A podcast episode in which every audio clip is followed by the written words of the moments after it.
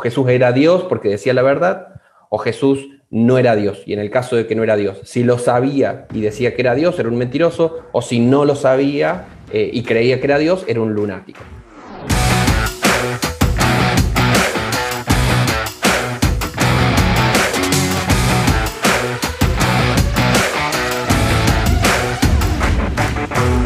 Esto es Biblia y Filosofía. Qué gusto tenerles, soy Jimmy Zarango, hoy junto a mi gran amigo Rommel Salazar, Samuel Melo les acompañamos y con un invitado de lujo. De los cuatro, él es del único, o sea, hay muchas cosas para destacar, pero él es del único con la biografía en la Wikipedia, para empezar. Ni el Samu, ni el Rommel, ni yo tenemos biografía en Wikipedia. Él sí está en Wikipedia. A él no le cerraron como cuando le hicimos al Samu y Wikipedia nos eliminó. es autor de varios libros y más allá de toda la obra visible, es la cabeza que él es y que él tiene. Él es Lucas Magnin desde Argentina. Bro, qué gusto tenerte hoy con nosotros. Bueno, che, muchas gracias por la invitación. Gracias Jimmy, gracias Rommel, gracias Samu.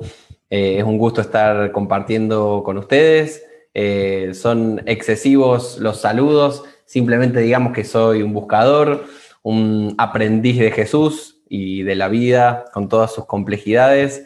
Y acá estamos, intentando encontrar un poco el meollo del asunto. Genial, bro. Y para nosotros es súper chévere que, estés conectado con nosotros. Hoy tenemos un tema, um, como dijo el Rommel, bastante, bastante contundente para utilizar. Y vieron la imagen, quienes la miraron, vieron que hablamos hoy día de Aslan y es la locura, mentira o verdad. Y detrás de Aslan, detrás de Narnia, está un autor que es C.S. Lewis. Y en la imagen de hoy solo pusimos, solo a Samu le pusimos C.S. Melo, porque Samu, vos oficialmente eres fan de Lewis. Digamos que Lewis fue el primero, el primer cristiano súper inteligente al que leí. Entonces, claro, yo tendría 15, 16 años cuando comencé a leerlo y sí me, sí me sorprendió. Y Luis tiene esta peculiaridad de que cuando escribe, no es este texto académico así súper pesado y tedioso que tienes que leer cinco veces para ver si más o menos entiendes, sino que te pinta mundos enteros en tu cabeza que yo, habiendo ya leído hace muchos años, sigo recordando, por ejemplo, cuando estoy enseñando en la iglesia estoy intentando explicar algún concepto medio difícil y de repente me acuerdo alguna referencia de Luis que lo pone en, un cuadro así tan pintoresco que me ayuda a explicarlo mejor. Y ahí es cuando termino de entender bien lo que Luis quería decir. Probablemente es cuando finalmente termino de concretar ideas. Entonces, um, Luis es uno de los apologetas más interesantes.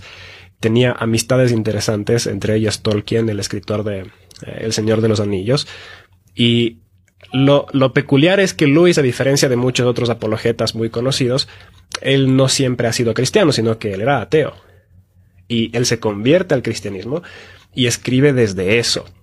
O sea, desde una experiencia donde ha estado lejos del Señor también y no viene como cualquier hijo de pastor que tiene que seguir creyendo en lo que su papá creía. Así que ah, sí, pues soy, soy fan. Conozco, tengo un amigo en mi grupo de jóvenes que es mucho más fan, él ha leído mucho más a Luis que yo y, espero que él no, no me critique luego cualquier cosa que comente sobre Luis esta noche. Lucas, ¿tú, ¿cuál es tu aproximación a, a C.S. Luis? Eh, me, gusta que se lo mencione como C.S. Luis. Yo, yo voy como en decadencia cuando estoy hablando de él y empiezo diciendo C.S. Lewis y cuando la gente no entiende mucho digo, bueno, C.S. Lewis y la gente sigue sin entender, digo, bueno, el de Narnia. Eh, entonces como que va, va haciendo, va popularizándose el concepto, ¿no? Em, el primer texto que yo leí de él fue El problema del dolor y probablemente hasta el día de hoy sea mi libro preferido de, de Lewis, ¿no?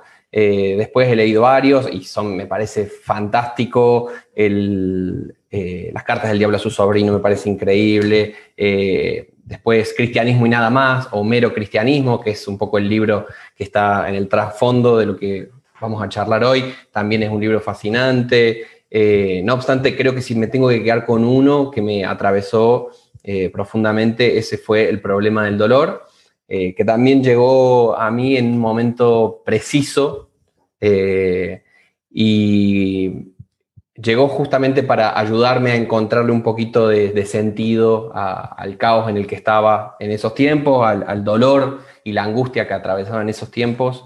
Eh, hasta el día de hoy es, un escritor me gusta un poco esto de que él no sea un teólogo profesional. Me, gusta que él haya sido primero un literato, que haya sido un, un profesor de literatura medieval, un especialista en literatura eh, medieval inglesa, eh, y que desde ese lugar y desde esas herramientas también haya jugado o interactuado con la teología, porque creo que eso también le ha dado su carácter muy, muy particular eh, y que le, provee otras herramientas.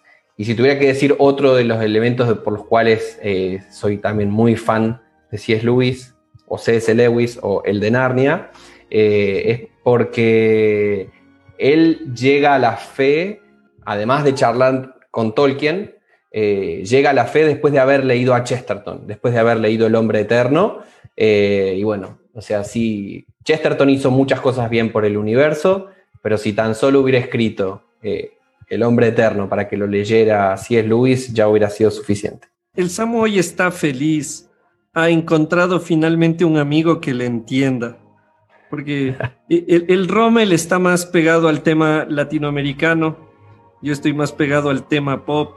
Pero hoy voy a hacer un meme quizá al final de alguien que mire, que te mire como el Samu a Lucas porque aparte que escucho al hablar de Chesterton, al Samuel es a quien le he oído hablar de Chesterton, hace un rato hablamos de algún otro autor. Creo que eso es chévere también de estos espacios, conectar con alguien que te cacha y no solo como el Rommel que nos manda a escuchar Los Prisioneros y...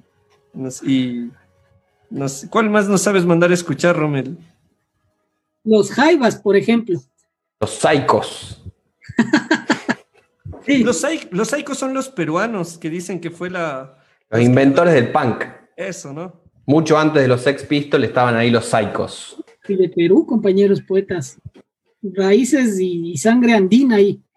La resistencia, la resistencia andina presente ahí. Muy bien, y hablando de Luis, Lewis o el de Narnia, hoy día estamos aquí conectados porque queremos conversar de algo que no se lo ha promocionado lo suficiente, por decir así, pero que está presente cuando uno mira las películas basadas en los libros de, de Luis, y es el trilema que le llaman, ¿no? El trilema de Luis. Antes de ir hacia qué entendemos como el trilema de Luis o de qué se trata, que lo puedes conocer buscando en Google, muy fácil, vas a Google, trilema de Luis, Lewis, por si acaso vayamos a Luis.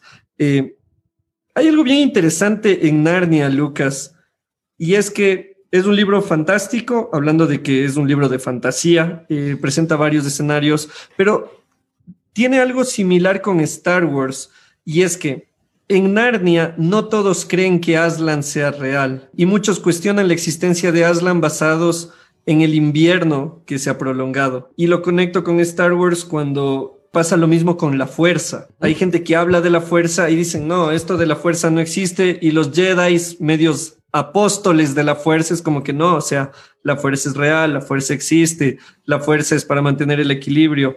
Y hoy conversando con el Samu encontrábamos ese paralelismo que es la existencia de varios escenarios. En Narnia no solo encontramos a la gente que anhela el retorno de Aslan o que sabe que Aslan existe aunque nunca lo vieron y solo saben por historias de él, pero también dentro del escenario narniano tenemos gente que no tiene una sola gota de fe de que Aslan exista o de que el invierno se vaya a terminar hay que asimilar que el universo narniano con creyentes y no creyentes es una similitud del actual y que mucha gente muy convencida de que Aslan exista tienen la esperanza, él va a volver, él nos va a salvar, pero hay otros que no, y no porque sean malos, sino porque no tienen argumentos suficientes para creer que la idea o la historia de Aslan es real. Sí, hace, hace muy poquito en Argentina hubo todo un gran debate por, por la cuestión de, la,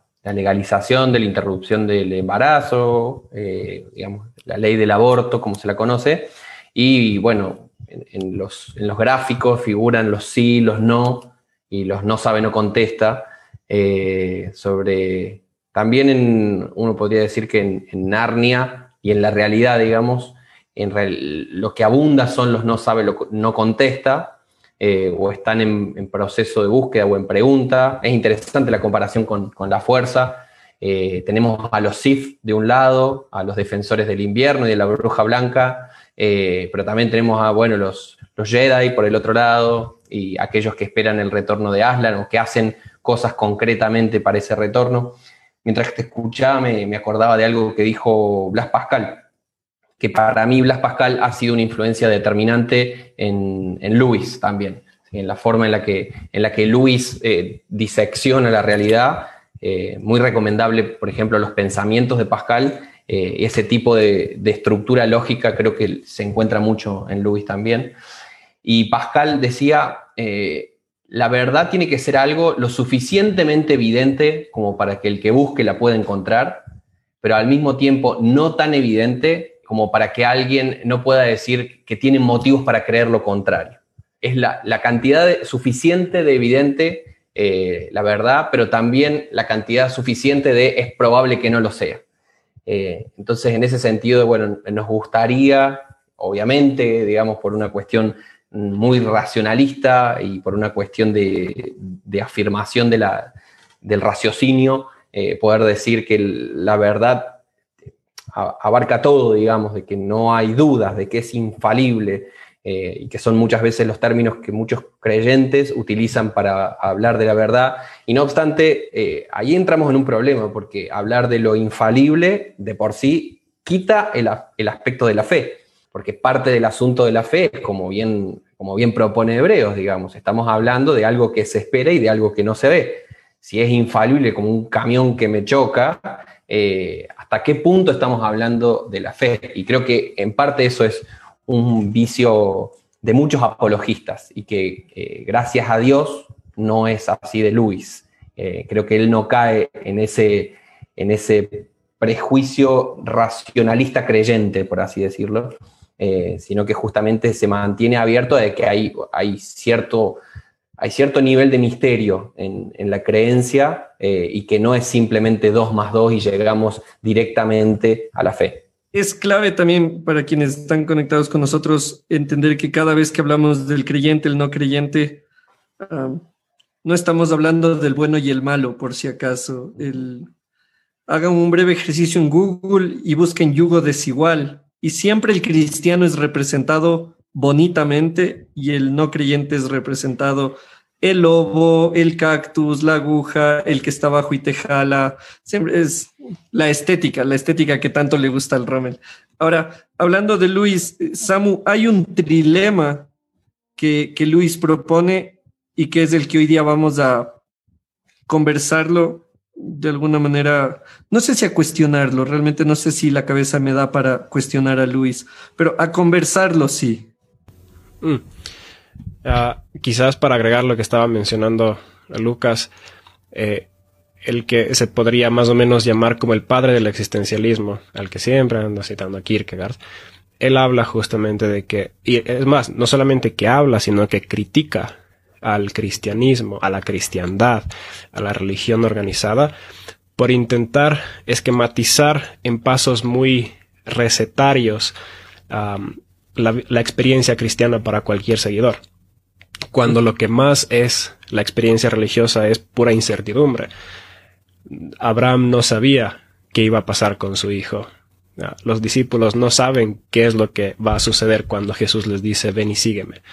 Entonces todo hacia adelante es pura incertidumbre y esa incertidumbre es la que genera ansiedad y la ansiedad se combate con la fe de tomar el siguiente paso.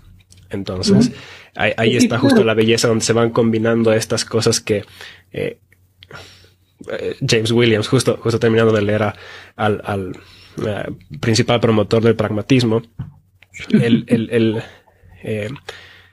critica a los, a los que son de delicado espíritu y que necesitan la certeza, que necesitan el absoluto y, y, y ese es como la mano que les sostiene y, Luis, como dice Lucas, no peca de eso. Es muy realista en que no hay necesariamente esa máxima certeza que cuando hubiera ya no necesitaríamos fe.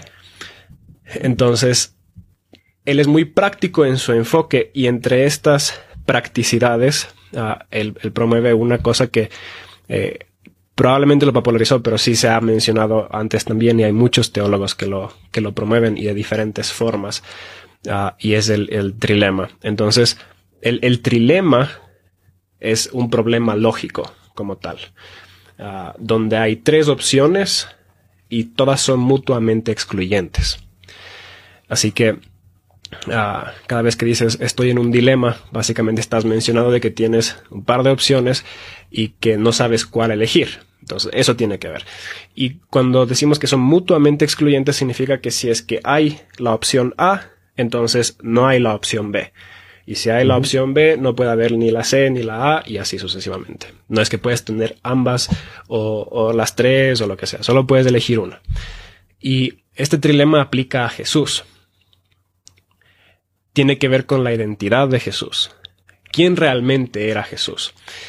Y él lo pone um, como si realmente Jesús eh, era quien decía ser o Jesús sabía que no era lo que parecía ser, pero intencionalmente mentía. O tres, Jesús no sabía ni siquiera que él estaba argumentando ser algo que no era. O sea, básicamente Jesús decía la verdad, Jesús estaba mintiendo o Jesús estaba loco. Uh, en inglés hay algunas versiones de esto. Eh, una es eh, liar, lord, o eh, uh, me acuerdo con la, el tercero con la L, pero también está mad, bad, or God. Y hay varias, varias variaciones y la razón por la que es un trilema es porque Jesús no nos deja una, una, una siguiente alternativa. Su comportamiento no nos daba una siguiente alternativa. Cuando Luis está presentando esta, este trilema, él básicamente termina diciendo algo como, no caigamos en el uh, argumento miserable de hacer pasar a Jesús por un buen maestro. Porque un buen maestro que miente no es un buen maestro.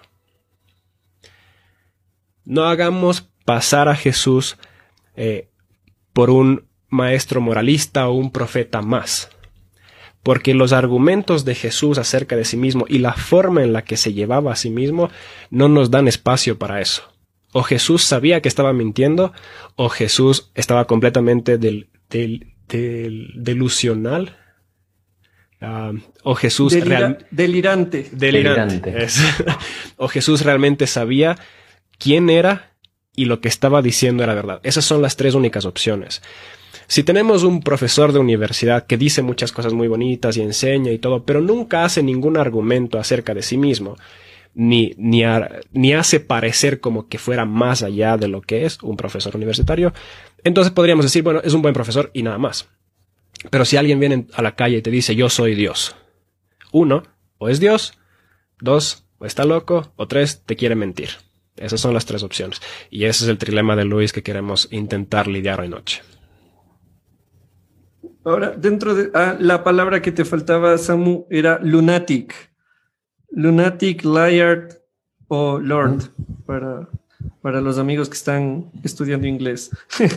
Ahora, uh, Lucas, ¿por qué las tres son excluyentes? Sería una pregunta que alguien se haga. O sea, ¿cómo, por qué no, por qué no puede ser dos a la vez? Eh, bueno, esto tiene mucho que ver, me parece, con el tipo de razonamiento lógico. Yo me acuerdo cuando cursé lógica en la universidad, eh, que fue una experiencia bastante desagradable, por cierto. Eh, este tipo de razonamientos, si A es B, ergo C, eh, si A no es B, ergo A prima, todo ese tipo de cosas, bueno, funcionan a partir de razonamientos lógicos, que sí, sí, es importante, me parece, hacer una mención de que es, es un tipo de argumentación que hoy en día genera un poco de prurito, genera un poco de resistencia y que nosotros conectaríamos más bien con una forma de argumentación eh, que, que fue primordial desde los presocráticos, probablemente, y hasta, no sé, Leibniz, eh, o más o menos esa época, que es lo que Spinoza llamaba la argumentación subespecie eternitatis, es decir, bajo su aspecto eterno. ¿Qué significa eso? Que las cosas bajo su aspecto eterno son eternamente, es decir, a partir de una serie de argumentos lógicos bien planteados que se sostienen a sí mismos, eh, en cualquier contexto, no importa si yo estoy hablando desde Argentina, si otro habla en otro lugar o en otro idioma o a partir de otra experiencia, si es varón o mujer, eh, si tiene muchos, muchos años o si es joven, esto va a ser subespecie eternitatis, es decir, en su aspecto eterno va a ser siempre igual. Eh, entonces es un tipo de argumentación que encuentra que hay un orden en el universo, eh, lo cual dentro de ese orden del universo las cosas no están en contradicción las unas con las otras.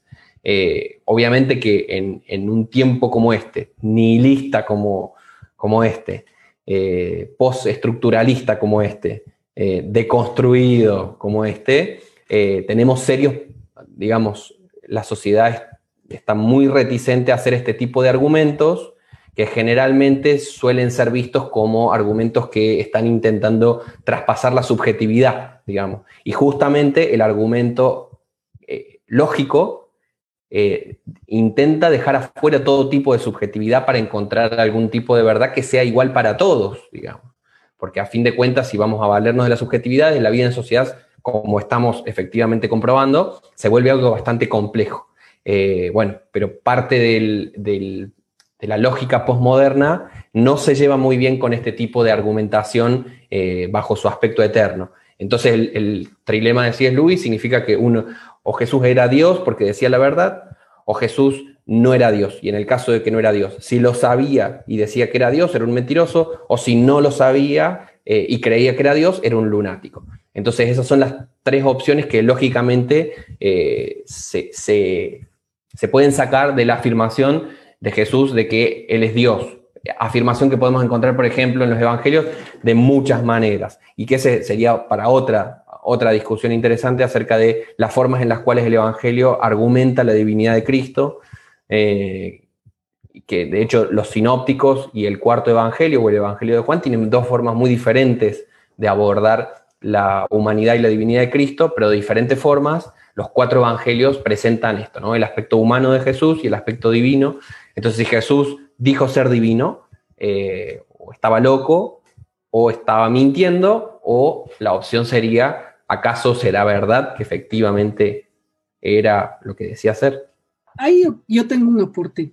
Me parece que voy a ir desde atrás hacia adelante, desde lo que pensaron y mencionando ustedes. Me parece que eh, Lewis lo mejor que hizo es hacer eh, literatura y literatura fantástica.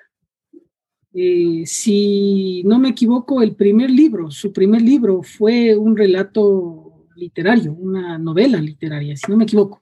Eh, y fue ahí muy fuerte, porque me parece que este trilema tuvo más detractores, como vos mismo dijiste, Jimbo, que eh, personas que le apoyaron. Es más, hay un autor, no recuerdo cuál es el nombre ahorita, un, autor eh, estadounidense, es justamente sobre el tema de la defensa de la fe, que tiene un párrafo, no me acuerdo, si es que algún rato me acuerdo, lo busco y les envío, que ya de alguna manera critico un poco ese tema.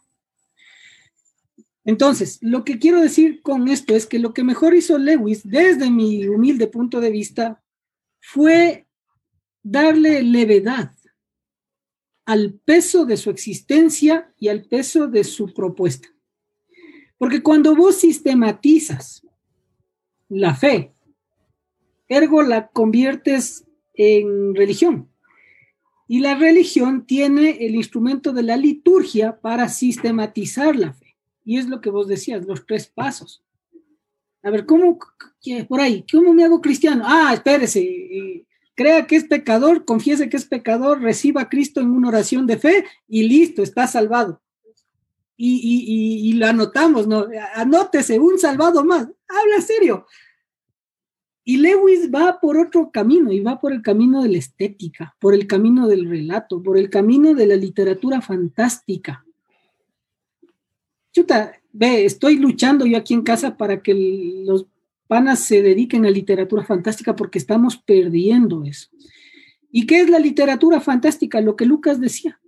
La fe es, eh, ¿cómo es, cómo es, qué dice? La fe, la fe es, eh, eso, la fe es más evangélica que yo. La certeza de lo que no se ve, la constancia de lo que se espera. O sea, no tiene comprobación científica. ¿Por qué, señoras conchitas, necesitamos que haya una comprobación y un método científico en la fe? Y ese es el error tal vez no sé si error, vean, no soy quien para decir esto, pero eso es el tema de Lewis. Que el man, no sé, pongámosle en términos evangélicos, pongámonos a contar orejas. Yo creo que el man ha permitido que se salven, comillas, ¿no? O ha ayudado a que se salven más personas leyendo las crónicas de Narnia que el, ¿cómo es que es esto? El trilema de Luis. El trilema, por aquí le tenía escrito y ya no encontré. Y a veces nuestra fe tiene que ser así, una fe fácil una fe que empieza hablando de los Beatles, una fe que empieza hablando de, de, alguna nota estética, de, algo, de una aproximación a mi sentir. Y me parece que Lewis le den el blanco cuando, cuando menciona eso. Y me parece que eh, el, espacio de invierno, el, tiempo de invierno, es a lo mejor es eso me encantan las, las, ¿cómo es? Las cartas. No, soy muy buen lector de Lewis, les, les voy a ser sincero. He leído así las crónicas de Narnia, llegué hasta la bruja y ya. Perdonen. La tuya es otra lectura, o sea, eso lo sabemos también. Pero, pero me, me gustan mucho las cartas del, del diablo, del, del, diablo viejo al diablo joven. A su sobrino. El diablo a su sobrino. Del diablo viejo al diablo joven. Igual. Y es eso, ¿viste? Es esa, esa, ese proceso de, de conversación que tiene la memoria como referente, no tiene, no tiene ecuaciones, tiene la memoria y la memoria es una memoria que en nuestras, eh, nuestras sociedades era oral. Padre, el abuelo contándole al nieto o al hijo y así. Disculpen si me largué por otra línea, ustedes son más occidentales. Yo sí, jalo a, jalo a la, a la zaca, ¿no?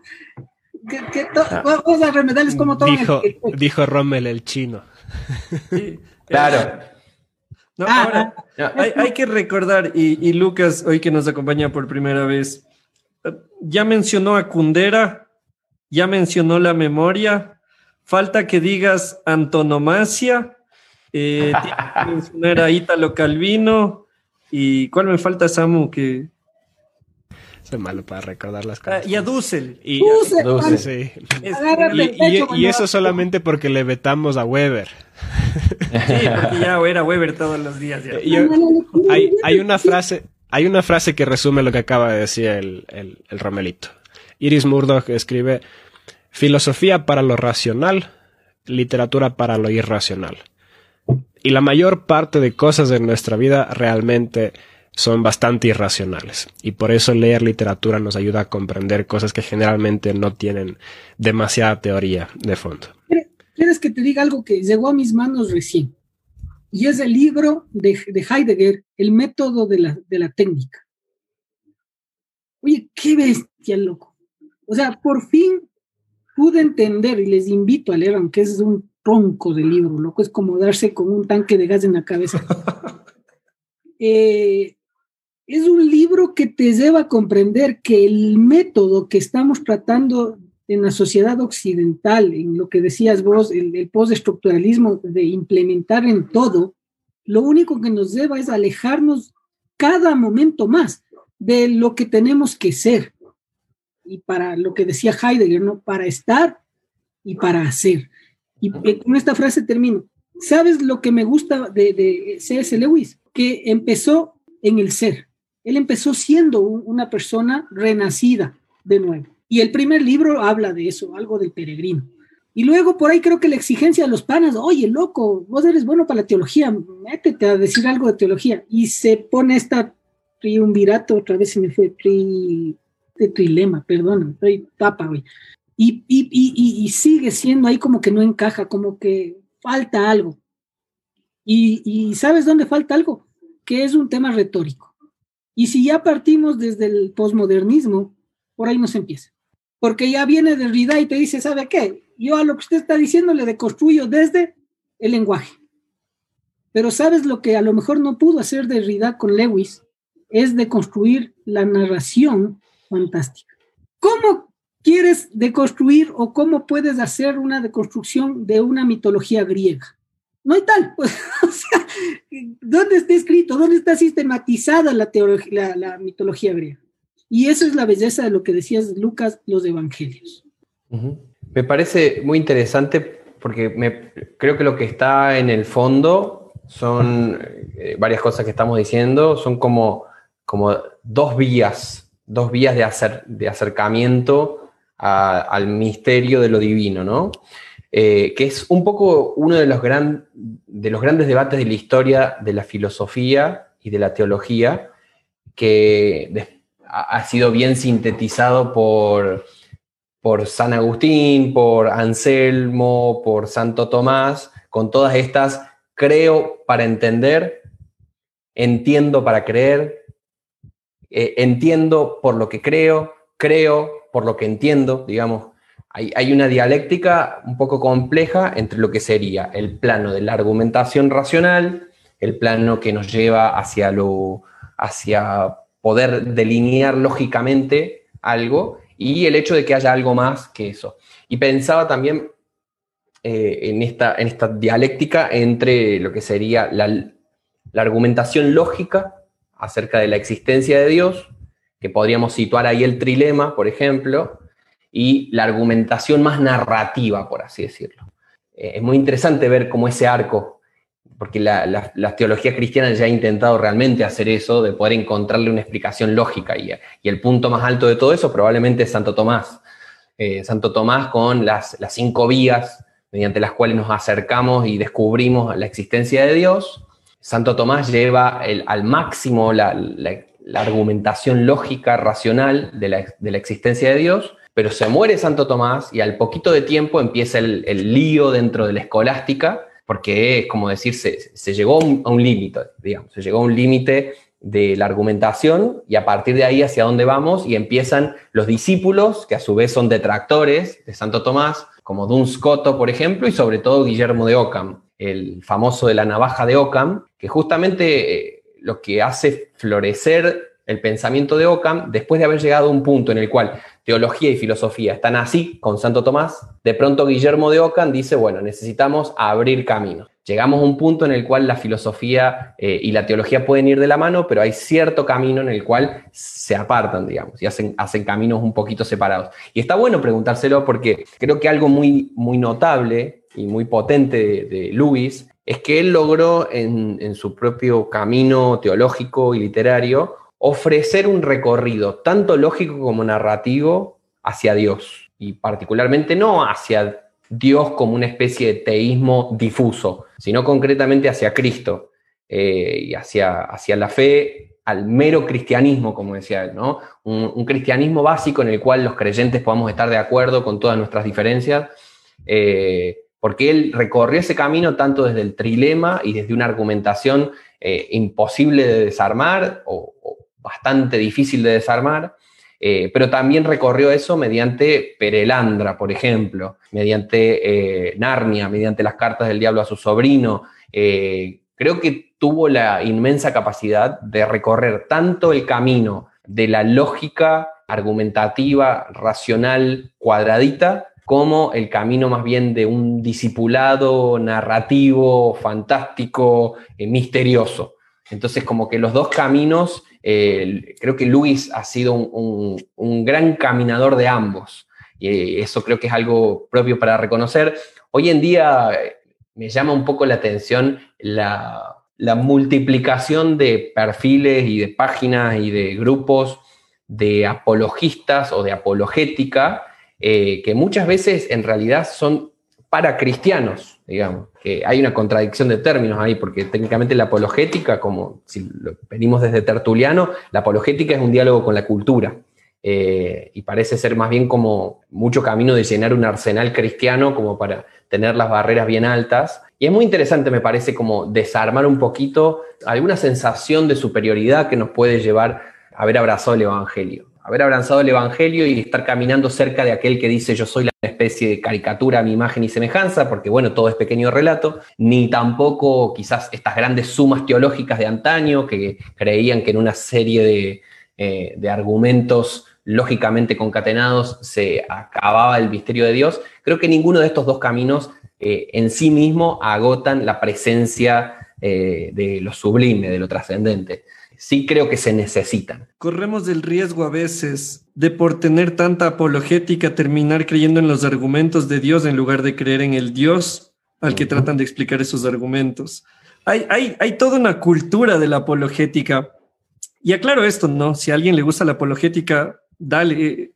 A quienes les apasiona es algo, es una herramienta muy importante creo que lo que acabas de decir, Lucas, conectando con lo del Rommel, conectando con lo del Samu, es clave porque el momento en el que me creo más mis argumentos en el momento en el que mi fe está más basada en los libros de Rabbi o en ver un video en YouTube donde apologeta cristiano destruye a científico ateo. Y lo peor es que anotamos, o sea, ¿qué le dijo a esto?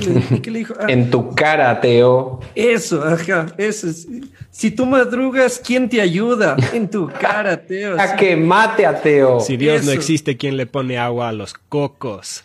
Jaque mate ateo. Exacto.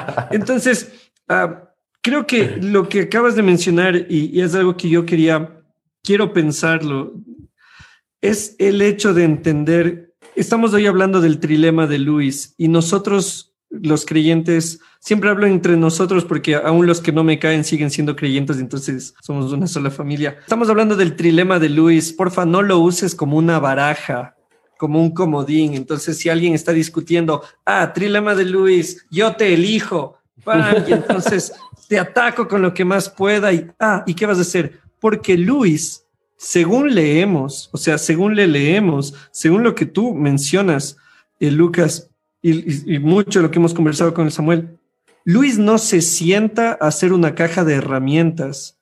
Él está haciendo un ejercicio de pensar. Si esto es esto, esto no puede ser esto, y si esto es esto, no puede ser esto. Y él comparte ese diálogo. Y ahí es, yo suelto esto para los tres. Estamos hablando de que Luis hace otra apologética. Luis no hace la apologética contra o no hace la apologética anti. ¿Qué dice Stephen Hawking? Ah, él dice esto. Bueno, ¿qué leo para contrarrestar sus argumentos? Voy a leer a Dawkins y a ver qué dice él. Ah, voy a buscar en Ravi Zacarías qué encuentro para atacar a Dawkins.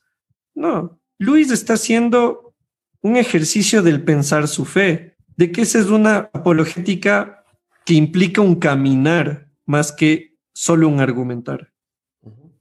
Como lo he mencionado antes también, yo estoy haciendo apologética porque considero eh, que es un tipo de evangelismo, para comenzar, un evangelismo un poco más especializado y la persona que estoy intentando evangelizar es a mí mismo. Soy hijo de misioneros y he pasado toda la vida clavado en la iglesia viendo todos los errores que tiene la iglesia, no solamente en su actuar y comportarse, sino en su discurso interno. Entonces, cuando uno crece escuchando que eso es la verdad y de repente escucha cosas que se contradicen a sí mismas, uno dice, hmm, aplicando la lógica básica que tanto amaba Leibniz y Pascal y todos los grandes racionalistas, si es que A no es B, entonces ¿cómo pueden decir después de un rato que B es A? No calza dentro del mundo de la lógica.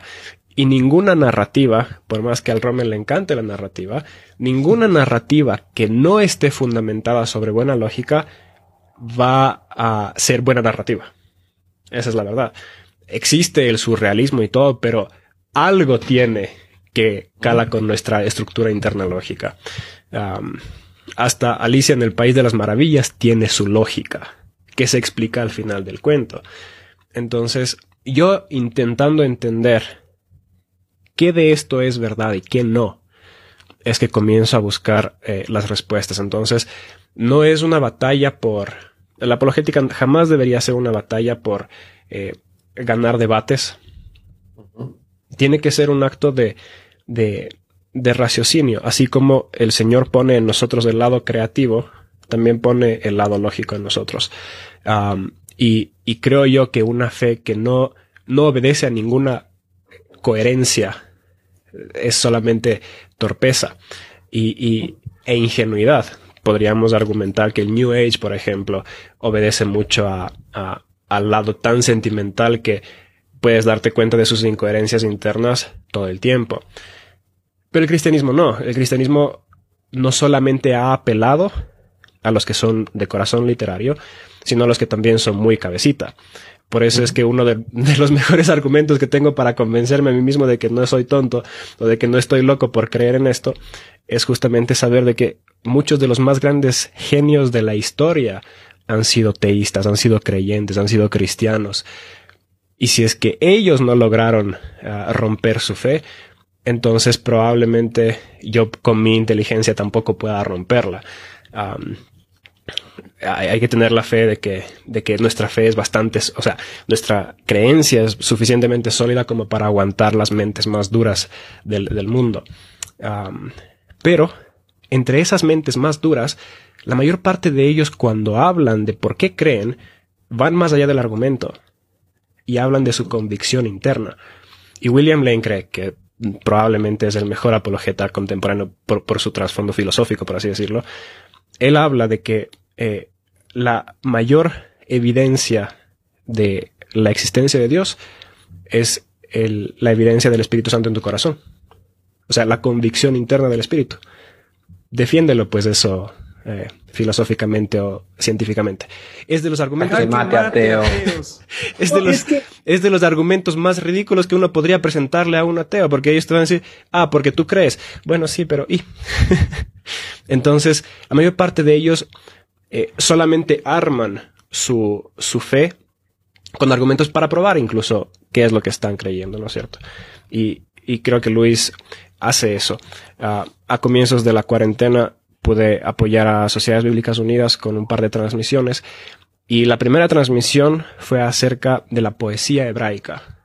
Y un dato que me rompió la cabeza fue que el 40% eh, de la Biblia es poesía hebraica.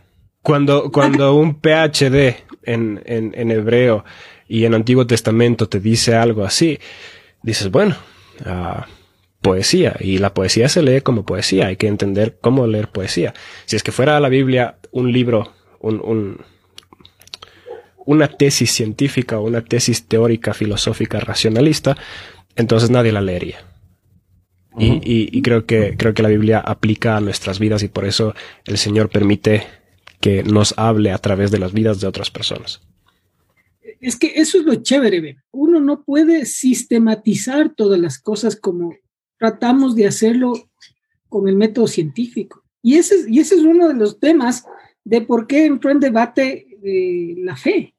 Porque tratamos de, comprobar, vos lo que decías sobre el, agua en el coco, por ejemplo, son cosas tan sencillas. Pero el razonamiento occidental piensa en todo comprobarlo, con, todo comprobarlo con eh, experimentación, todo comprobarlo con números, todo comprobarlo con la técnica. Hay cosas que no pueden ser comprobadas. Y en cierto sentido, esta argumentación sistemática lo que hace es avalar esa, esa, norma. Tengo una persona a quien aprecio mucho, que es muy cercano, y él me dice, explícame vos esto. Toda la vida bautista a la N potencia, nunca tuve ninguna experiencia eh, neumatológica eh, ni, nada de esto. Nunca me hablaron del Espíritu Santo. Estoy lavando los platos en mi casa, ¡pag! viene el Espíritu Santo y me bota y, empiezo a sentir una, una conexión mística. con el Espíritu Santo. Y desde ahí he sido pentecostal toda mi vida sin que nadie me explique lo, la pentecostalidad. Buenas.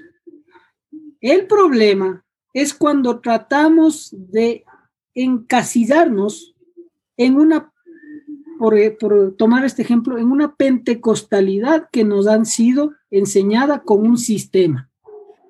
Y yo soy una de las personas que te digo, ese sistema de creer que si haces una oración de fe, te convierte en cristiano, ya está, para mi punto de vista, errado. Ese es el problema. No es que no haya que llegar a, un, a, un, a una reflexión del texto bíblico o a una sistematización de una teología, porque sería una, una burrada decir que no necesitamos sistematizar teológicamente el texto bíblico. Lo necesitamos. Pero yo creo que en ese caso, el trabajo de Lewis estaba mejor, en, nuevamente citando a Kundera, si se quiere darle levedad a algo muy concreto. Ahí están eh, Bart, ahí están eh, mismos eh, San Agustín, que ya hay, Santo Tomás, que hicieron esa sistematización y que deberíamos nosotros por cultura general leerla. Pero entonces es necesario estar en, esas, en esos dos cantos, lo que decía el, Lucas. Y yo pienso que lo mejor que hizo Lewis, y lo repito, es darle alas a una teología. Acuérdate, ¿hace cuánto salieron las películas de Lewis? Eh, ¿Serán unos 15 años, 10 años? Sí. Por lo menos 15 años. Y ya viste, y yo en ese tiempo todavía visitaba librerías cristianas. Eh, ese fue mi oscurantismo. Entonces fui a esas librerías cristianas y, wow, encontré una película que decía, ¿por qué la película Las Crónicas de Narnia, ve, chocolatito para el alma, es cristiana? Yo decía, ah, ve, qué interesante, y empezaba a leer y, te daba notas. ¿Qué es lo que quiero decir con esto? Que en ese tiempo sale, eh, por esta cultura pop de Hollywood, sale el, la película y la gente empieza a hablar y se puede empezar a hablar de la fe esos micro relatos que dice Lucas nos sirven para poder nosotros de alguna manera hablar de Dios. Y no tampoco quiero decir que la, apologética no esté bien. Tiene que existir la apologética. Yo no soy apologeta. Yo soy más heideggeriano. Vean la fe en mí y, prueben. Y si se convencen, me avisan cómo yo les enseño eh, cuál es el camino que he estado caminando. Nunca me meto a discutir de, la fe. A lo mejor muy posmoderno en ese tema, ¿no? muy, muy open-minded. Ahora, hay gente para quien el trilema es la primera vez que lo escucha o que probablemente va a ser la primera vez que lo explique a alguien. Y entonces se mencionaron que hay tres opciones. Una de las maneras de explicar es o Jesús era un mentiroso, o Jesús era un loco, o lo que decía era verdad. Entonces, me gustaría que vayamos una por una para quienes eh, por primera vez están topando con el tema y, y, que muchas veces uno va a Google y encuentra o la, o la explicación más snob posible que no se entiende nada o la explicación al otro lado, en cambio, hiperreduccionista que en cambio igual no se entiende nada. Entonces, eh, una, una, la primera propuesta dentro del trilema o el primer componente dentro del trilema de Luis sería que Jesús estaba loco. No, vamos con mentiroso mejor. Vamos primero con, con, mentiroso, más suave. Entonces, una opción que tenemos frente a Jesús es que Jesús mentía. Jesús decía que era el Hijo de Dios, pero estaba mintiendo. Jesús decía que perdonaba pecados y estaba mintiendo. Ah, dentro de esto, eh, Jesús decía que Él va a estar con nosotros todos los días, aunque Él ya no esté presentemente en la tierra. Entonces, es una de las opciones que Él estaba mintiendo. Ojo, recuerden, escuchemos con las orejas y la cabeza, que nadie se rasgue las vestiduras, tipo, ¿cómo te atreves? No, no, analicemos, pongamos a Jesús en la silla, en la silla de los acusados, digamos, ok. Y hay Lucas, analizando a Jesús como un mentiroso. Si es que alguien dijera, no, Jesús dijo que es Dios, pero yo también puedo decir que soy Dios, o sea, yo también puedo decirte que te perdono los pecados. ¿Por qué no sería sostenible o cómo tú argumentarías frente a esta primera opción del dilema de Jesús era un mentiroso? Yo creo que en este tema, como en casi todos los temas, siempre hay muchos niveles en los que estamos hablando y que muchas veces eh, cada uno en su propia mente está eh, ubicando la conversación en alguno de esos niveles y por eso quizás, como recuperando un poquito lo que decía Rommel, eh, acerca de por qué conviene o no conviene argumentar desde este lugar, eh, por qué una, argumentación de tipo narrativo es más, es más valiosa que una argumentación de tipo lógico, como eh, quizás Samuel sugería. Eh, creo que todas estas discusiones que son, son, ya parte de los diferentes niveles de acercamiento al tema, creo que no puede sacar del medio, del medio una experiencia que en lo personal he vivido. se usa mucho el trilema de C.S. Lewis para los cursos alfa, que seguramente alguno conocerá, los cursos alfa o el método alfa. Eh, se llega un momento en el cual se habla de Jesús y se menciona el trilema parafraseado, y se llega a un punto en el cual yo personalmente he visto como personas que estaban ante la situación de la fe y al llegar a eso, de pronto su mente se abrió, su interés se disparó y yo eso es algo que, de nuevo, no lo puedo negar. Digamos, eso es algo que he visto personalmente eh, y que me ha sorprendido también y que muchas veces son las respuestas que muchos necesitaban como para entrar en el diálogo. Hay experiencias eh, intelectuales que son religiosas, espirituales. y sí, y uno podría incluso llevarlo más allá, muy postestructuralistamente, y hablar justamente de que en realidad cualquier forma de racionalidad encierra cierto tipo de religiosidad, digamos, hay, hay una religiosidad de, como telón de fondo detrás de cualquier método argumentativo y la ciencia, eh, hablando por ejemplo de Lakatos, Lakatos dice, bueno, la ciencia es la gran religión que justamente llama a todo lo demás mentira para ser ella verdadera, ¿no? Eso sería para otra discusión. Pero entrando concretamente en el trilema, eh, me, acordaba mientras charlábamos de una serie, que hasta ahora creo que tiene una sola temporada, que se llama Mesías. No sé si la han visto, salió hace un año más o menos, y que me parece que la serie pone el acento justo, digamos, en el problema que tiene el trilema. La serie nos presenta un personaje que tiene todas las características de Jesús eh, en tiempos actuales, que hace una serie de milagros imposibles de explicar, que acompaña esos milagros con una serie de afirmaciones sobre sí mismo, en una clave divina, eh, y que entramos ante ese problema.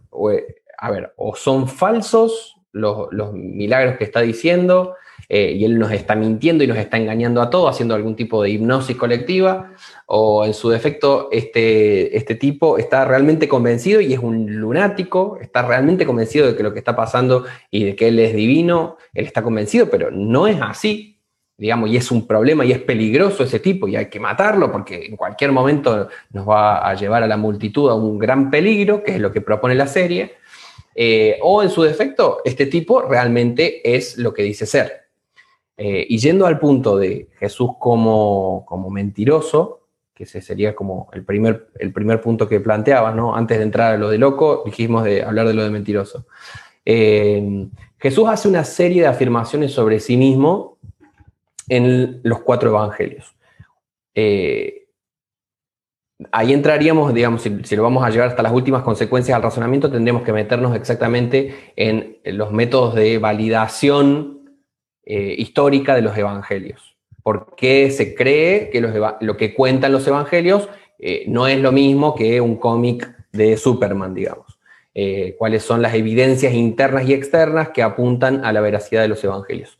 Lo cierto es que dentro de los evangelios hay un personaje llamado Jesús de Nazaret que afirma un montón de cosas acerca de sí mismo y que no solo las afirma él, sino que hay un montón de personas a su alrededor que también las afirman y que las reconocen y que son, bueno, la primera comunidad cristiana, los primeros discípulos.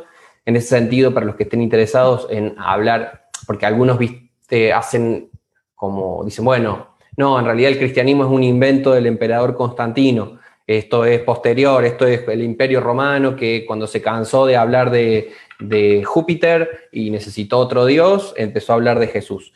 Eh, eso históricamente es imposible de sostener Y hay un libro muy, muy interesante que se llama Destructor de los Dioses, de Larry Hurtado, que habla justamente acerca de la adoración y el reconocimiento de la divinidad de Jesús en los primeros siglos del cristianismo antes de Constantino. Eh, entonces, Jesús dice ser Dios, hay un grupo de personas que reconocen esa divinidad, y Jesús, si vamos a hablar de que es un mentiroso, eh, o si vamos a intentar atacarlo como un mentiroso, hay un punto en el cual si realmente Jesús estaba mintiendo, y y como dicen los registros de la época, Jesús eh, fue asesinado brutalmente por parte de los líderes religiosos y políticos de Jerusalén, eh, estamos diciendo que Jesús no solamente que sería un mentiroso, sino que además sería un terrible masoquista, eh, porque siendo, sabiendo que lo que está diciendo de sí mismo es mentira, a pesar de eso, deja que lo maten, digamos, de una forma muy, muy brutal, lo cual, digamos, si, si, vamos a decir eso, Jesús es un mentiroso y es un masoquista, lo cual sería bastante problemático también para defender cómo pudo un personaje con estas características decir palabras de una moralidad superlativa como las del Sermón del Monte, por ejemplo. Eh, hay una contradicción de términos, digamos, si vamos a decir que es un mentiroso eh, y que al mismo tiempo es uno de los grandes maestros éticos de la historia de la humanidad. Es un mentiroso, es un sádico, es un masoquista lo cual no nos termina de quitar el problema de que si Jesús hubiera sido un mentiroso acerca de que Él era Dios y que por lo tanto tenía poder sobre la muerte y de que iba a resucitar, si efectivamente eso no hubiera pasado, los líderes religiosos y los líderes políticos de Jerusalén hubieran podido mostrar el cuerpo de Jesús, con lo cual eh, el, el mito de que Jesús hubiera sido Dios hubiera quedado fácilmente desbandado el hecho, el, hecho más problemático, como, como, se ha reconocido muchas veces acerca de la figura de Jesús, es la tumba vacía. Eh, es un hecho muy problemático históricamente. Digamos. Uno puede decir, eh, no hay argumentos para creer que los evangelios sean verdaderos. Ok. No obstante, hay una figura histórica reconocida por autores externos a los evangelios, que se dice que fue, como dice Josefo en la antigüedad de los judíos, fue eh, martirizado por Poncio Pilato, eh, un, líder eh, muy sangriento de la zona de Judea. Ahora, si ese Jesús de Nazaret fue martirizado por Poncio Pilato y sus discípulos a continuación empezaron a decir que él había resucitado, Poncio Pilato tenía a su mano el cuerpo de Cristo, por lo cual podía tirar abajo cualquier pretensión de la nueva secta eh, cristiana que estaba surgiendo. Entonces, creo que esas son algunas de las problemáticas que surgen si decimos, bueno, Jesús es un mentiroso, él dijo que era Dios, pero no lo era. Si vamos a decir eso, no solamente sería un mentiroso, sino que además sería un, masoquista que voluntariamente decide morir por eso que él sabe que es mentira, engañando a todos los demás, lo cual no nos termina de quitar, incluso así, el problema de la resurrección. Eh, no sé, estos son algunos de, las problemáticas que se me ocurren si vemos que esta afirmación de la divinidad de Cristo es una mentira. No sé qué piensan ustedes. Creo que el tema de entender que si Jesús hubiera, o sea, cualquier mentiroso habría tratado de salvar su vida, ¿no? Si te dicen, te voy a matar por lo que estás diciendo, a menos que hay que estar muy torcido, muy, muy, muy, muy torcido para dejarte matar por lo que dijiste y sin ninguna sin ningún beneficio de por medio. No hay un seguro de vida de por medio que si es que tú mueres, entonces la gente va a cobrar ni nada de eso. Pero entonces ahí viene el segundo argumento eh, que, que, eh, me encantaría que el Samu pueda también desglosar lo que es el tema de, entonces Jesús estaba loco, o sea, ya, bueno, ya, entonces no, no es mentiroso, no, no, ya lleguemos a la conclusión de lo que dice, a ver, Lucas dice, nos causaría muchos problemas que aparte de que estaba mintiendo, era un masoquista que se dejó mm, golpear de la manera que se dejó golpear. Entonces alguien diría, nah, pero sí hay gente así. O sea, ¿y qué quita el calor, Medio Oriente, se le habrá tostado una neurona? O sea, ¿qué quita que Jesús no entre también en la categoría de lunático? Eso, si es que Jesús hubiera sido desquiciado, se le podría aceptar su muerte así toda violenta por, por boca inducida. Pero imagínate tú, cuando todos tus seguidores también están suficientemente desquiciados como para dejarse matar por la misma mentira. Entonces, generalmente uno puede morir por su propia mentira, ya han habido algunos quizás que lo han hecho a lo largo de la historia, pero convencer a muchísima gente que se siga eh, muriendo, entonces mientras más gente agregas a esta lista, entonces más improbable se vuelve. Y por eso es que vale la pena pensarlo desde el punto de vista de, ok, Lucas lo menciona perfecto. Quizás mentía y aparte de eso era masoquista cuando ya hablamos de masoquismo ya estamos hablando de una manifestación de una patología de enfermedad mental ahí. Ah, y, hay muchas, eh, han habido intentos obviamente de psicólogos y psiquiatras de hacer perfiles de un personaje histórico como Jesús. Y digamos que en la buena práctica médica eso no es correcto, no se puede hacer eh, psicoanálisis a personajes de la historia así. Pero si es que aplicamos eh, ciertas reglas básicas y, hay um, un, un, psicólogo que habla en, el libro del caso de Cristo, eh, Witherton III. Y claro, uno de los puntos principales es que cuando tú vas primero a un manicomio o un hospital psiquiátrico, no está cargada la, eh, esos lugares de gente que argumentan ser Dios. O sea, entre la gente que está con problemas psicológicos, no es un problema común argumentar ser Dios. Existen problemas de disasociación de personalidad y otros temas, pero ese no es uno común. Pero digamos que, que hubiera. Entonces, este problema al que nosotros nos enfrentamos ahorita, dos mil años después, no es un problema que era ajeno al tiempo de Jesús. O sea, así como existen escépticos hoy, 21 siglos después, habían escépticos en el tiempo de Jesús que le decían, bueno, si realmente eres el Hijo de Dios, muéstranos un milagro. Y Jesús les decía, así les muestre, ustedes no van a creer. Porque el mayor milagro, y es justo el que decía Lucas, el mayor milagro que, que, van a necesitar, el único que van a necesitar, es que el Hijo del Hombre entregará su vida y al tercer día resucitará. Entonces, ahí está. Ustedes no me van a creer, de todas formas, ya he hecho un montón de cosas y aún así no creen. De la misma forma, eh, le decían a Jesús que estaba loco y que estaba endemoniado. Así como nosotros 21 siglos después podemos mirar hacia atrás y decir, Jesús estaba desquiciado. En ese mismo tiempo ya le estaban confrontando con eso. Pero Jesús entonces enseguida responde y dice, ¿cómo podría un endemoniado sanar a los ciegos?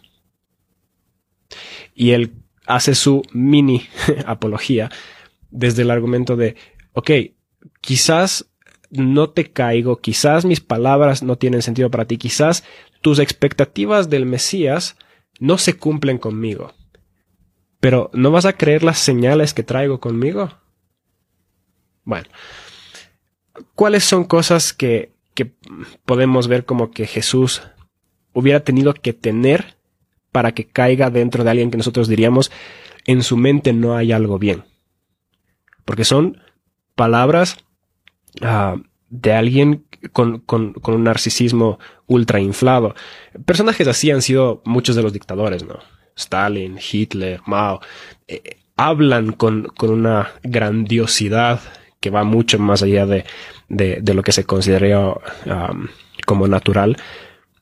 Pero se puede identificar ciertas conductas, ciertos patrones de pensamiento y ciertas emociones que no son naturales. Entonces, una persona eh, desequilibrada mentalmente tiene problemas, por ejemplo, en el tema emocional. Ira eh, que no calza, o sea, una ira vehemente, tienen ataques de, rabia, ah, son incapaces de sentir tristeza, o sea, realmente están en una monotonía así brutal. O, por ejemplo, una, una depresión súbita, tienen caídas de su estado de ánimo que generalmente se logran explicar hoy en día, obviamente, con el tema de, los neuroquímicos. Pero en ningún momento de la vida de Jesús vemos eh, una disasociación con la coherencia de sus emociones. O sea, sus emociones, cuando se pone triste con la muerte de Lázaro, totalmente coherente. Cuando está eh, ansioso y estresado un poco antes de su muerte, totalmente coherente cuando se enoja con, eh, con los vendedores en el templo, totalmente coherente. Es más, Se podría hasta argumentar que Jesús era de los tipos más sanos emocionalmente que uno podría encontrar. Tanto así que los, los niños se acercaban a él con, con total facilidad. O sea, era una persona de buen humor.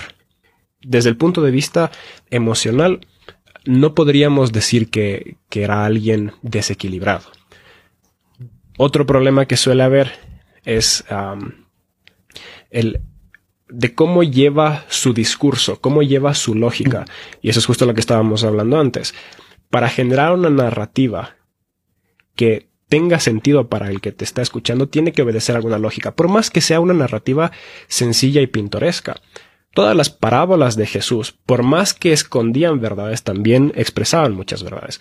Ah, una persona que no tiene algo bien en la cabeza, que realmente está sufriendo de algo, eh, no logra muchas veces identificar ciertos patrones o encuentra patrones donde no lo hay. Y eso tampoco sucede con Jesús. y también está el problema de la percepción. Muchas veces cuando hablamos de eh, trastornos de personalidad, tiene que ver con no poder entender cómo está el ego en su entorno. O sea, cómo estoy yo en comparación con lo que está a mi alrededor. Y por eso es que muchas personas se creen más de lo que son o tienen problemas de autoestima y se creen menos de lo que son o sueltan comentarios inapropiados como un, un Romelito por ahí o por acá porque no está cachando cómo calza dentro de la, de la situación. Pero Jesús era muy coherente en su percepción con los demás.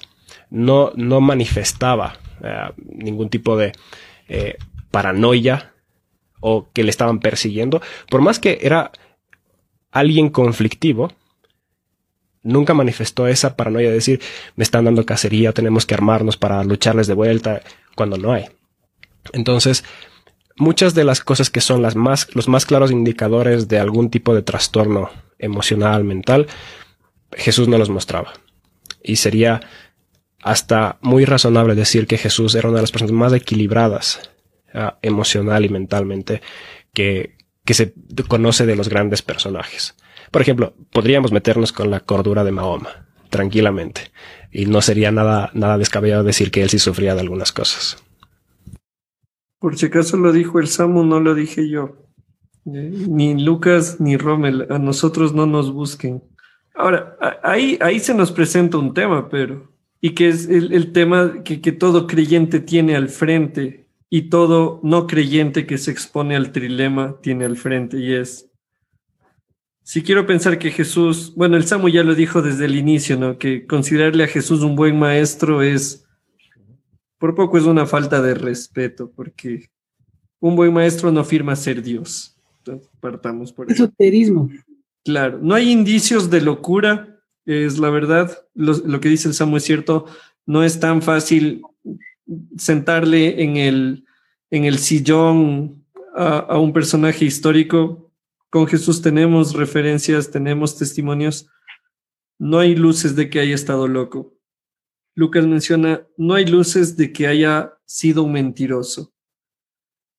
No hay luces de que haya sido un mentiroso lunático, ni un lunático mentiroso.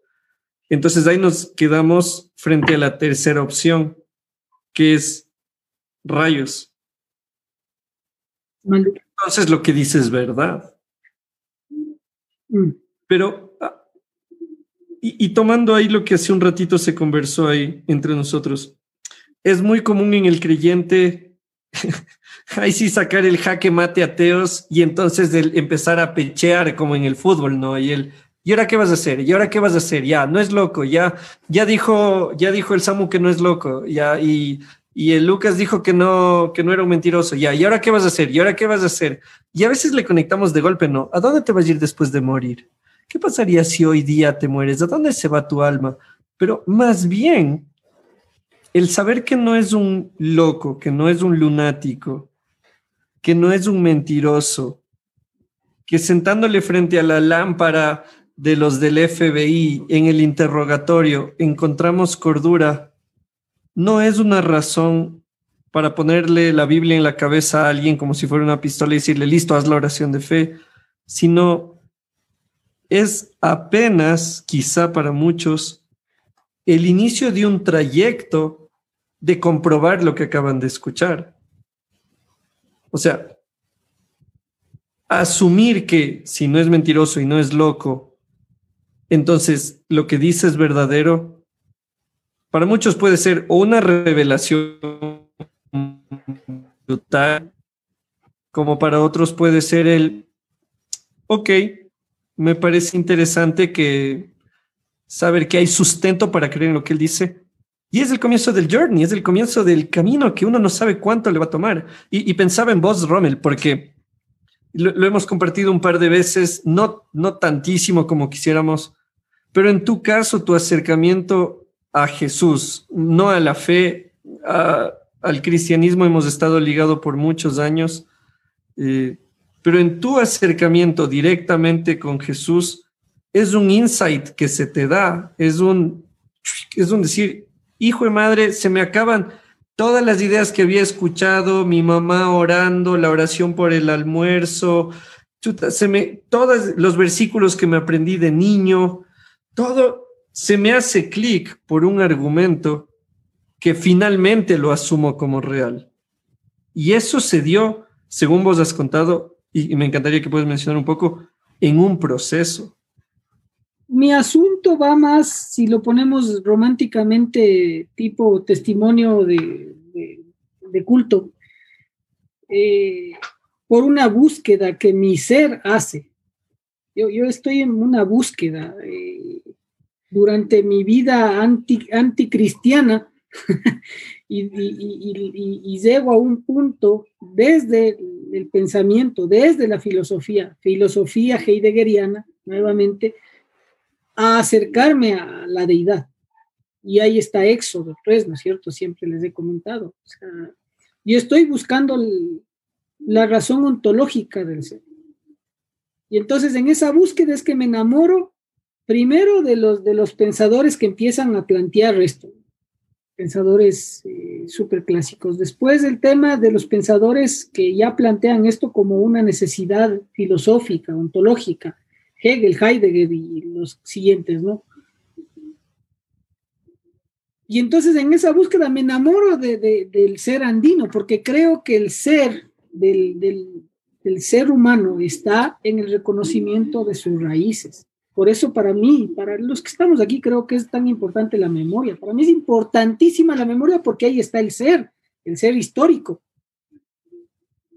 Y entonces por eso es que me hago muy andino y empiezo hasta a hablar como quiteño, viste, y nunca he dejado de hacerlo así, porque pienso que ahí radica el, ser del ser.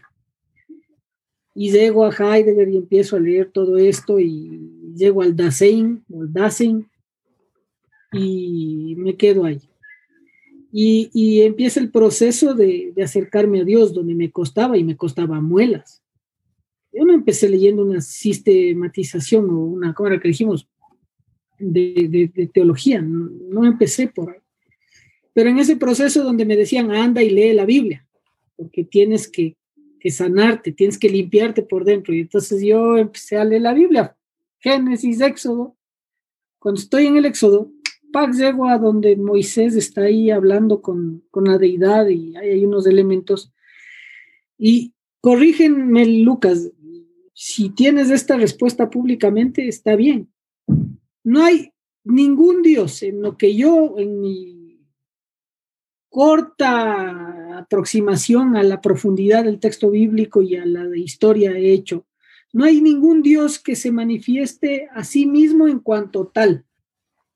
Porque en Éxodo está. Eh, Moisés le dice, ¿y ahora qué les digo? ¿Quién me manda? Anda, diles que yo soy, te manda. Ah, yo soy. ¡Pum! La respuesta ontológica. Yo soy. Yo soy en mí mismo, te mando. No me voy a meter a contarles lo que pasó y lo romántico que es eso, pero desde ese momento dije, no, aquí es la cosa. ¡Pim!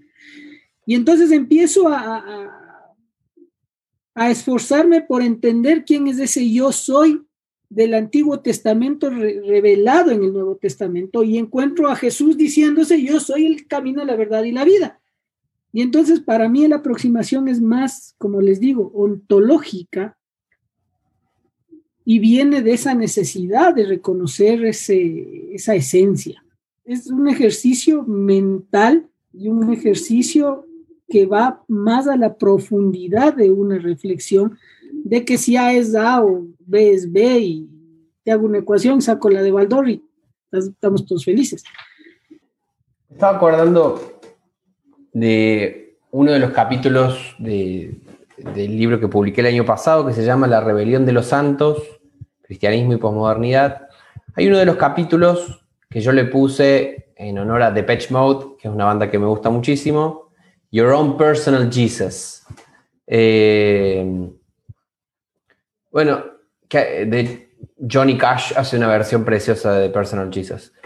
Eh, bueno, en ese capítulo yo analizo el capítulo 1 del cuarto evangelio, del evangelio de Juan. Soy un gran apasionado del cuarto evangelio. Eh, y hay una escena muy linda en el capítulo 1, de, bueno, lo conocemos sobre todo por el prólogo, en el principio era el verbo y el verbo estaba con Dios y el logos era Dios, etc. Pero después, cuando termina eso, hay una escena en la cual Jesús se encuentra con los discípulos. Y es muy, muy interesante porque Jesús en un par de versículos es nombrado con ocho nombres eh, cristológicos diferentes. Eso es una belleza del cuarto evangelio. Porque de pronto se... O sea, visualicémoslo ya, ya que vamos a ir por una argumentación narrativa también, ¿no? Jesús aparece en escena, nosotros ya lo hemos conocido como el logos de Dios, el logos una afirmación fuertemente filosófica. El logos para los griegos era aquello que daba orden al mundo, aquello que le daba sentido, la lógica del universo, lo que hacía que las partículas se mantuvieran unidas unas con otras. Eso era el logos, ¿no? Nosotros ya dijimos que, bueno, este personaje es el logos, la lógica del universo. Y de pronto aparece caminando como uno más en medio de todos, y el resto de los discípulos al ver llegar a Jesús empieza a nombrarlo cristológicamente. Y si vamos a tomar cada una de estas expresiones cristológicas, como por ejemplo hijo de David, como por ejemplo Mesías, como por ejemplo Maestro, como por ejemplo eh, aquel que fue anunciado por la ley y los profetas. Son todos títulos cristológicos. Imaginémonos entonces que cuando Jesús es nombrado por cada una de esas personas con un título cristológico diferente, lo que está ahí de fondo diciéndonos el cuarto evangelio es que nuestra percepción individual del logos, nuestro acercamiento al logos, siempre va a tener un aspecto personal. Es decir, cada vez que nosotros miramos a Jesús, estamos encarándolo desde uno de estos títulos cristológicos, desde una mirada cristológica que dice algo acerca de él, pero que no agota su misterio. Y por eso todo este recorrido que nos propone el cuarto evangelio después dice, bueno, a ver, cada uno de ustedes ya ha reconocido diferentes aspectos cristológicos, bueno, ahora los invito a reconocer que yo soy la resurrección y la vida, yo soy el pan que descendió del cielo, yo soy eh, aquel, eh, la puerta de las ovejas, yo soy la resurrección y la vida, yo soy el camino, la verdad y la vida. El cuarto evangelio, después de que cada uno de nosotros, eh, pensándonos como discípulos de Jesús, ¿sí? si nosotros fuéramos parte de ese relato, nosotros somos uno de los, imagínense, yo soy el que dice, vos sos el maestro. Eh, Jimmy es, el que dice, bueno, vos Jesús sos aquel que anunciaron la ley y los profetas. Y después Samuel dice, bueno, vos sos el Mesías y Rommel dice, eh, vos sos eh, el, hijo de David. Cada uno de nosotros ve a Jesús en cara, entiende a Jesús desde su propia perspectiva y en ese sentido podríamos decir, cada uno de nosotros responde más o menos al trilema o a alguno de los otros dilemas que nos podamos encontrar. Lo responde, pero a partir de ese momento, la invitación es decir, bueno, yo como Jesús, como el que cumple todas las expectativas individuales y subjetivas que cada uno de ustedes tiene, a partir de ahora los invito a descubrir una serie de nuevas revelaciones cristológicas que ninguno de ustedes maneja. Es decir, vengan a descubrir que yo soy la resurrección y la vida. Y para descubrir eso uno tiene que caminar detrás de Jesús. Y al fin de cuentas, eso es lo que, está, lo que los evangelios nos invitan a hacer. Los evangelios no se nos... no nos intentan presentar una especie de manual retórico, ni de manual de lógica, ni de teología eh, sistemática. No son eso. Son una narrativa. Ojo, no son una narrativa que no tenga logos. No son una narrativa carente de lógica. Eh, sino que por el contrario hay una lógica detrás de todo eso y justamente la apologética, la teología sistemática, intentan organizar esos elementos para mostrar la belleza y el sentido coherente que tiene el Evangelio. No obstante, la invitación a la que estamos convocados es a decir, bueno, vamos a seguir a este Jesús. Y mientras lo sigamos, y por eso esa es una invitación existencial absolutamente a la que estamos llamados, es decir, ir caminando detrás de Jesús para ir descubriéndolo en eh, sus propias manifestaciones que van más allá de lo que nosotros desde nuestro propio background, desde nuestro propio trasfondo, nuestras experiencias, nuestras expectativas, podemos descubrir.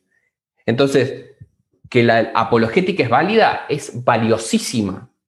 Desde Tertuliano en adelante, la apologética ha sido fundamental no solamente, como bien decía alguien, no solamente para convencer al otro acerca de la validez del Evangelio, sino en primer lugar para convencerme a mí, para convencerme a mí en medio de mis dudas de que puedo seguir salteando por encima de las dudas y volver a poner mi fe en esto que sigue siendo un misterio para mí. Yo soy el primer receptor de la apologética, eh, porque yo necesito también ser desafiado e iluminado con la veracidad del Evangelio.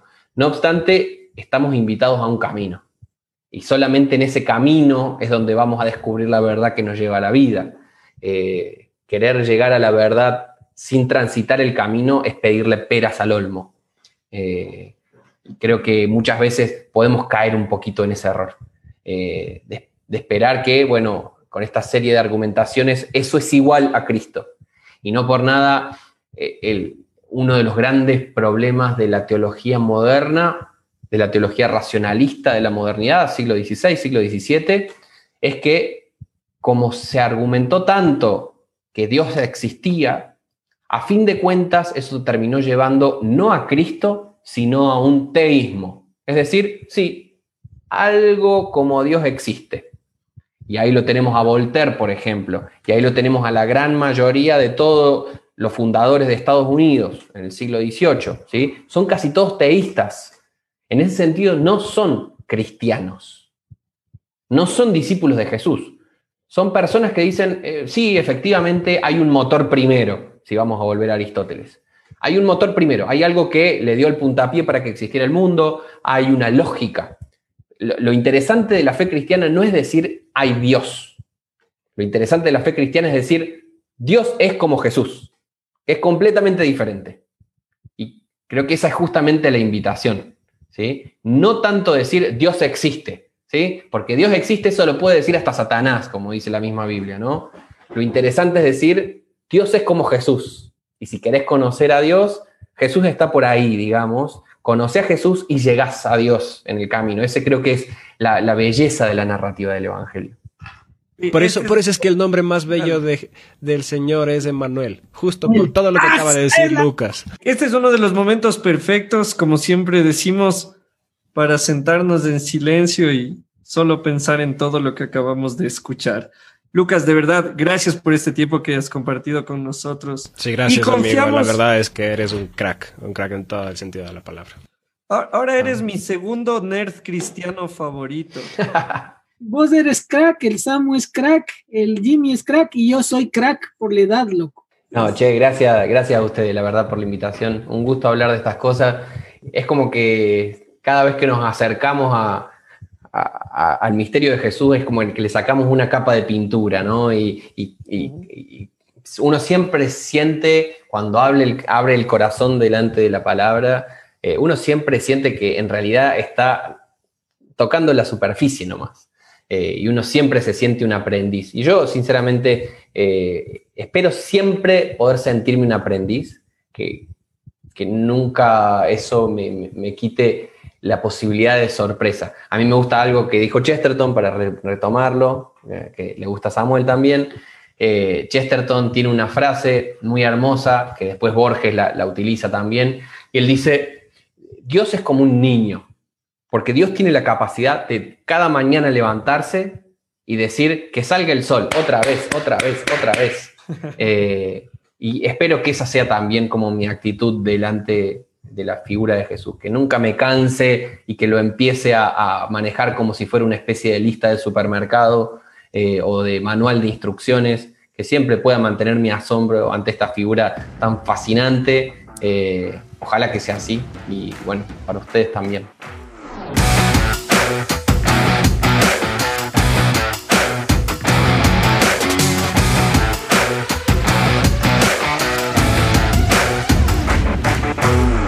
Esto es Biblia y Filosofía.